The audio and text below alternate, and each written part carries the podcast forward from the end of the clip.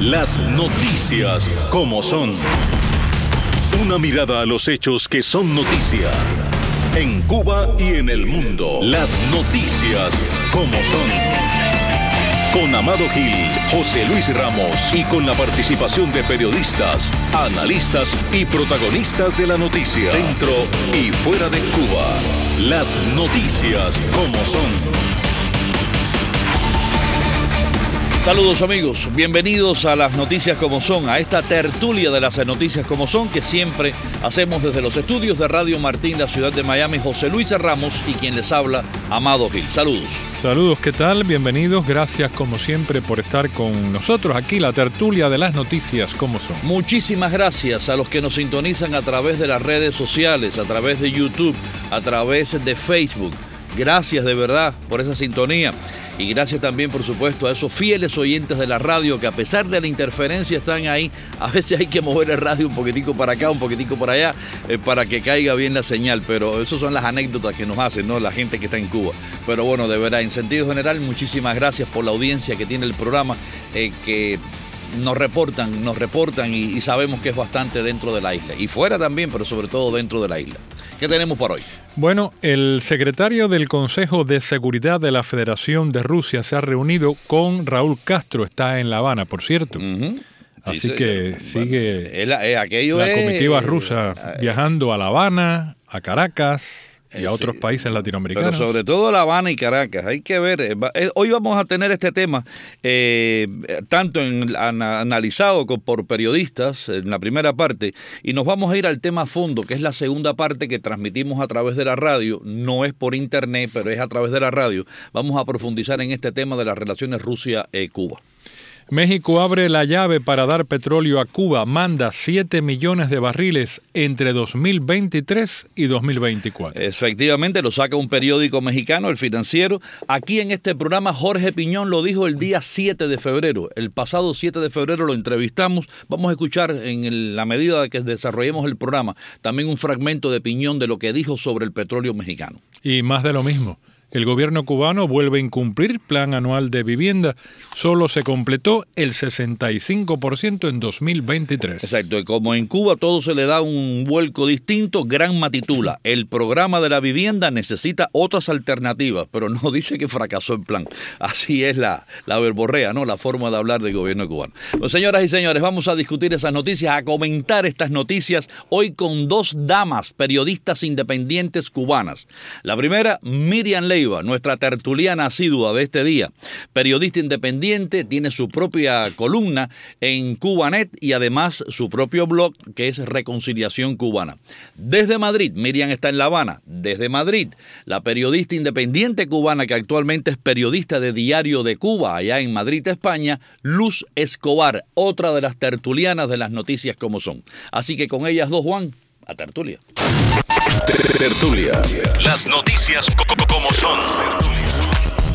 Saludos Miriam, ¿cómo estás? Bienvenida. ¿Qué tal Miriam? Bien, un saludo para todos y bueno, me alegra mucho que esté Luz hoy con nosotros. Pues efectivamente, a nosotros también nos alegra, claro está. Saludos Luz. Oiga, un gusto y como siempre un placer poder comentar este tipo de noticias tan importantes con todos ustedes. Un saludo Miriam. Pues nos vamos ya a las noticias. El secretario del Consejo de Seguridad de la Federación de Rusia, general de ejército Nikolai Platonovich Patrushev.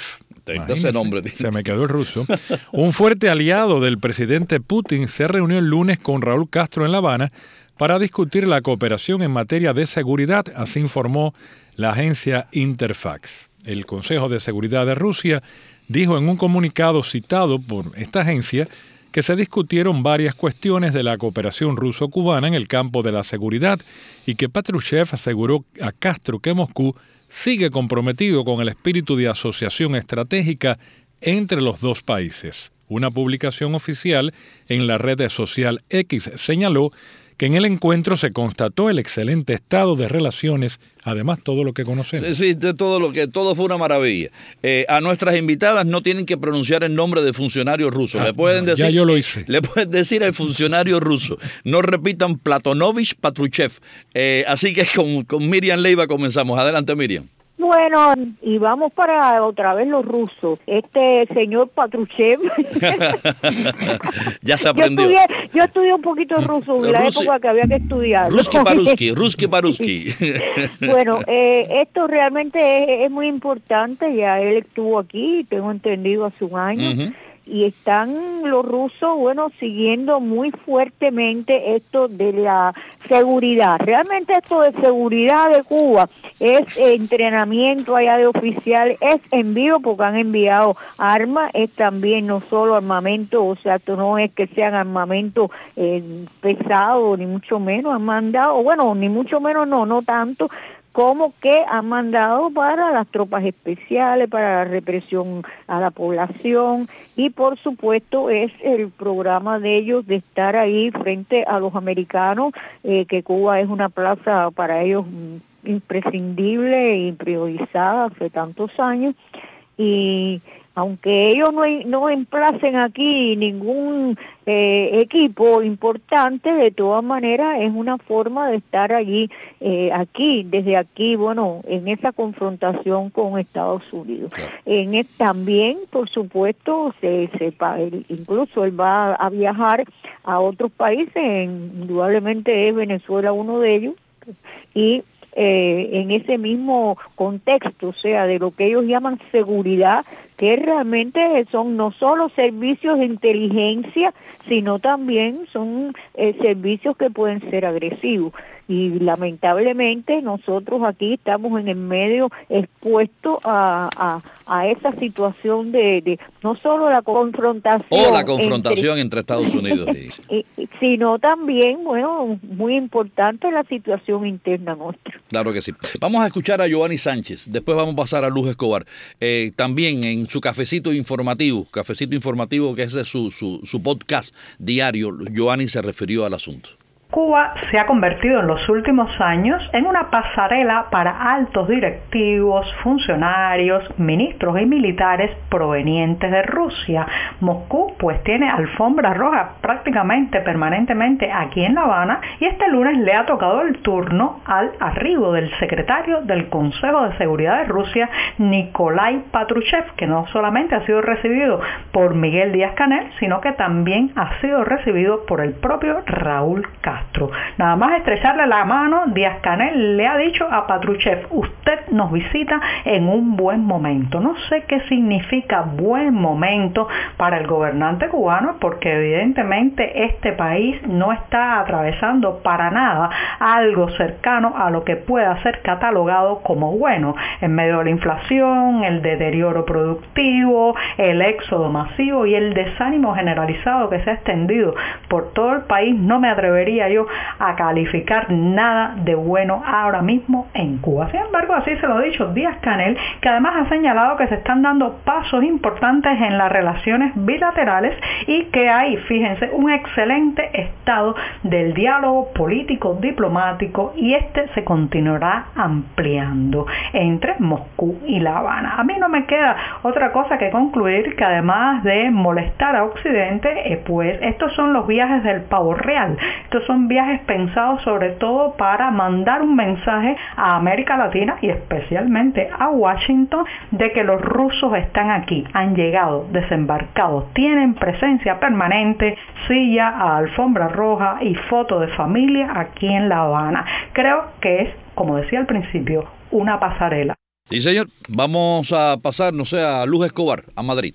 Bueno, pues yo ahí eh, lo, lo, veo un poco distinto que Giovanni. Yo vaya, yo creo que esta imagen de la pasarela y de las buenas relaciones, ellos las han ido consolidando en este último año. Han venido, o sea, han ido a Cuba, ya yo me siento todavía en Cuba, han ido a Cuba eh, figuras de alto nivel, pero este señor no va a Cuba a ver el estado de las relaciones, este señor con el cargo que tiene no va a Cuba a firmar unos tratados, este señor va a Cuba a tratar asuntos sensibles. Y el hecho de que Díaz Canel también haya dicho un buen momento, yo creo que justamente hace pocos días, eh, bueno, murió en prisión el preso político Navalny, es grave lo que ha ocurrido, yo creo que esta visita hay que verla en este contexto, porque hace un año ese hombre estuvo en Cuba, además de reunirse con eh, Díaz Canel ahora y con Raúl también eh, se le vio al ministro del Interior. Yo creo que ahí ellos están teniendo conversaciones que tienen que ver con el manejo de los presos políticos y eso a mí me preocupa muchísimo porque en Cuba hoy hay más de mil presos políticos y, esto es grave. Yo creo que, ellos están cocinando eh, un tratamiento de, este asunto que se, se le hace difícil a Cuba manejar en la arena internacional, pero también hay que ver todo lo que está pasando con Rusia y Bielorrusia y Cuba. O sea, ahí hay un triángulo que también incluiría yo a Irán y a China, pero en este cercano eh, círculo de, este triángulo es muy peligroso y a esta visita hay que hay que seguirla muy de cerca, muy de cerca en el plano especulativo. Eh, a mí me da muy mala espina, ¿no? Yo, yo eso lo veo como algo bastante peligroso. Claro, sería el, buen momento de Díaz Canel, quizás no es el buen momento para, para Cuba, el pueblo cubano, a lo mejor es el buen momento en las relaciones eh, cubano-rusas, buen momento en ese sentido, y eso sería, de verdad, yo creo que hay que, hay que seguirlo. Esto es una cosa económico, militar, se han ido estrechando muy bien, ¿no? las relaciones. De seguridad, Miriam decía que los intercambios, incluso armamentísticos, no de alto nivel, de alto calibre, pero yo creo que estas son noticias que yo me imagino que las agencias de seguridad de Estados Unidos tienen que estar mirando esta, esta, esta visita. Continuamos. Estás escuchando las noticias como son. El gobierno de México envió 7.435.000 barriles de petróleo crudo a Cuba entre 2023 y el primer bimestre de 2024, lo que se traduce en un monto de al menos 537 millones de dólares, reveló un monitoreo realizado por el Instituto de Energía de la Universidad de Texas. Entre dos y tres veces por mes, el gobierno de México envía un barco tanquero abastecido de petróleo desde el puerto de Pajaritos, allá en Veracruz, rumbo a Cuba, aunque también se han detectado embarcaciones que zarpan desde el puerto de Salina Cruz, en Oaxaca, en, en Tampico, señaló en entrevista con el financiero, este periódico mexicano, Jorge Piñón, investigador senior del Instituto de Energía de la Universidad de Texas. Esto que está diciendo en este momento el financiero, a raíz de esta entrevista que le hacen a Jorge Piñón, el día 7 de este mes de febrero, Piñón estuvo en este programa el día 7 de febrero, repito, estuvo en este programa una entrevista que nuestra página de internet eh, pues eh, hizo del programa, hizo todo un largo artículo. La reprodujo textualmente. La reprodujo textualmente de lo que dijo Piñón en este programa. Fue una entrevista de 25 minutos. Yo saqué solamente un minuto y algo cuando Piñón hablaba de México, que esa es la gran sorpresa, y él lo dice así, la gran sorpresa. Vamos a escucharlo. Para nuestra gran sorpresa, pero gran sorpresa, es México con 24 mil barriles diarios de petróleo crudo, continuando hasta ahora. Ahora mismo tenemos a dos tanqueros cubanos, el Vilma y el Delsa, cargando en la terminal de Pemex de Pajaritos para traer crudo a la refinería de Cienfuegos. 23 mil barriles diarios el año pasado y ahora en enero para Cuba de México. Hablando hoy por la mañana con un amigo mío, como ustedes saben, yo viví cinco años en México cuando estaba con Amaco, y le toma por sorpresa que, por ejemplo, la prensa mexicana no ha tomado este, este tema. Pero, oye, son 23 mil barriles diarios, como ustedes dijeron, de un crudo muy bueno, del crudo Olmeca y crudo Ismos, no es el Maya, que es pesado y con alto contenido de azufre, que López Obrador le está enviando a Cuba. ¿Cómo le pagan? Le pagan por los médicos que han enviado, le pagan por las vacunas, es a crédito, se lo está regalando. Es una pregunta no solamente para Cuba, yo creo que es una pregunta importante para los mexicanos. Bueno, y ahí está, ahí está la prensa mexicana haciéndose eco de esto que ya Piñón había anunciado en este programa. Así hace ya, bueno. En este artículo habla también Arturo Carranza, que es especialista del sector enérgico y dice que históricamente las exportaciones de petróleo de crudo a Cuba se han dado a manera de donaciones como un apoyo en el contexto de las diferencias comerciales entre Washington y la isla. Y Piñón hacía referencia a que puede estarse donando, vendiendo, pero la realidad dice Cuba no tiene dinero para comprarlo, por lo que suelen ofrecer trueques a cambio de productos, envío de médico, enfermera, farmacéutico, incluso vacunas. Interesante, Miriam Leiva. Bueno, yo ahí estoy, para no repetir lo que ya hemos oído varias veces que dijo eh, Piñón, con lo que yo estoy, bueno, pues aprendiendo. Eh, yo lo que estoy pensando es que quizás el gobierno cubano esté también eh, tratando de tener aquí petróleo eh, no sé si tendrá más tanques para almacenarlo y, además no solo petróleo, necesitan lo, que son los, los, derivados. Sí, no, los combustibles para eh, las, eh, los, esto, los, los, motores, esto que, que, que, son los que no echan a andar y por eso también los apagones son grandes. Los grupos electrógenos. Exactamente, porque hay que recordar que tienen que tratar de recibir de México todo lo más posible este año, porque las elecciones de México están ahí, están cerca. Y bueno, no se puede pensar que eh, AMLO vaya a, bueno, ya él termina y no se puede reelegir. Independientemente de que el partido de él gane las elecciones, pues eh, no puede esta eh, eh, la presidenta eh, poner, o sea, seguir una política que puede ser confrontacional allí dentro del país y bueno, si gana la otra aspirante, pues mucho menos podemos esperar que manden petróleo para acá en condiciones ventajosas y menos aún que haya donaciones. O sea, esta situación que estamos afrontando nosotros en estos momentos, estos apagones, hoy va a haber, o sea, hoy hay una una de un déficit de más de mil kilowatts en, megawatts, más de mil. Entonces, eh, esto lo está sufriendo la población con muchas horas de apagón.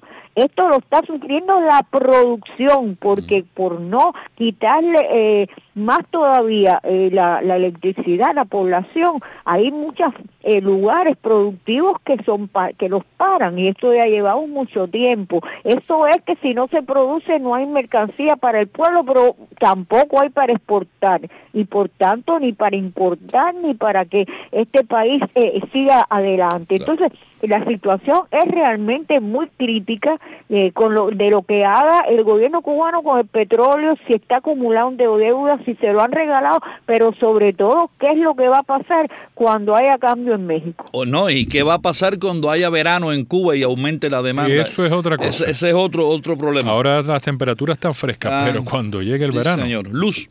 Es que se ha enfocado siempre mucho el asunto del problema con los apagones en este asunto del petróleo. Y en realidad yo como lo veo, y yo creo que en esa opinión ha insistido mucho, es en que el asunto en Cuba está en la parte que tiene que ver con la con la infraestructura. Con la, generación de, electricidad. De convertir eso exactamente en energía eléctrica. Eh, estamos hablando de un país colapsado, donde no se puede producir pan, donde no se puede sembrar una guayaba, caballero, que en mi época eh, mi abuela me decía que eso era lo más normal del mundo. La gente tenía guayaba en su finca y las comercializaba un particular y las vendía y, y tú comías guayaba en tu casa. O sea, Estamos hablando de un país que ha colapsado. Imagínate tú el petróleo que lleva una infraestructura. Y esto, como siempre, eh, sin un plan a corto plazo, porque ya no estamos hablando del cronograma legislativo que lo aplazan, de unas leyes que no les importan, de los presos políticos que los quieren usar como ficha de cambio. Estamos hablando de una cosa que es vital para el funcionamiento del país y de una infraestructura que ellos no han eh, renovado y no tienen en planes renovar. Yo no he visto, no sé ustedes si han visto, yo no he visto absolutamente ningún proyecto del gobierno, del régimen en Cuba, para renovar la infraestructura de producción de energía. No existe un convenio ni con Rusia, ni con Irán, ni con nadie. Estamos hablando de curitas. Ellos dicen que si petróleo, el otro dice que es una plataforma que viene de no sé dónde, la plataforma viene con la misma se va. Hay una gran inestabilidad y como siempre, los platos rotos lo está pagando la gente con, con estos largos apagones. El otro día Cuba Debate publicaba un artículo con el asunto del pan y en los comentarios todo el mundo estaba hablando de los apagones. Es verdad, es verdad. Y hablando de incumplimiento, una vez más el gobierno cubano incumplió su plan anual de vivienda. Eh, dice esta información, en 2023 solo se completó el 65% de lo proyectado, según se informó en el balance anual del Ministerio de la Construcción.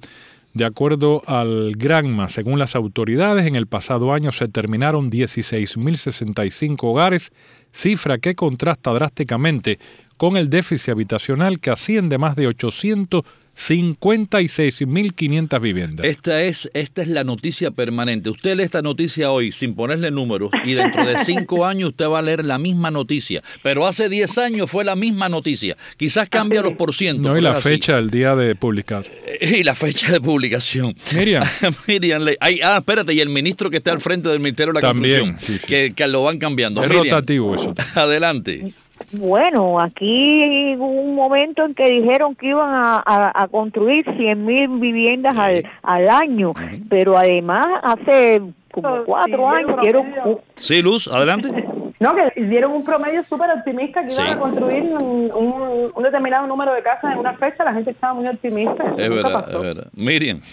Bueno, entonces eh, hace como cuatro años hicieron un programa para eh, de aquí en diez años eh, tener resuelto todo el problema de la vivienda en Cuba. Entonces, lo que estamos viendo es que sencillamente está, eh, como ha hecho el gobierno con todos los problemas que hay aquí, se lo ha tirado para el municipio, al intendente, al barrio, y entonces, claro que, eh, el máximo dirigente, digamos, de, de vivienda a nivel, digamos, no de gobierno, gobierno, o sea, no de jefe de Estado, pero ya más alto, es el ministro de la construcción. Pero es que sencillamente no hay con qué producir una casa, o sea, fabricar una casa. Si no les dan cemento y nada más que quieren eh, que lo hagan con materiales de allí del lugar, ¿qué materiales?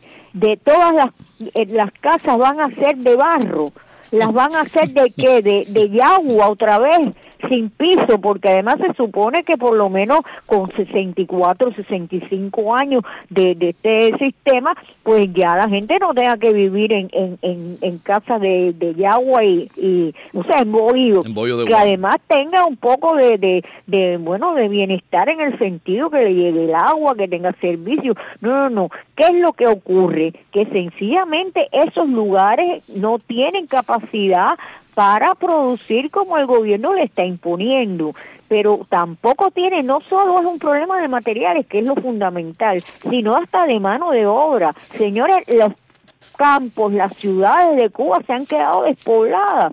Y las personas que están allí están tratando de tener algún salario mayor que pueda afrontar esta inflación tan grande que hay.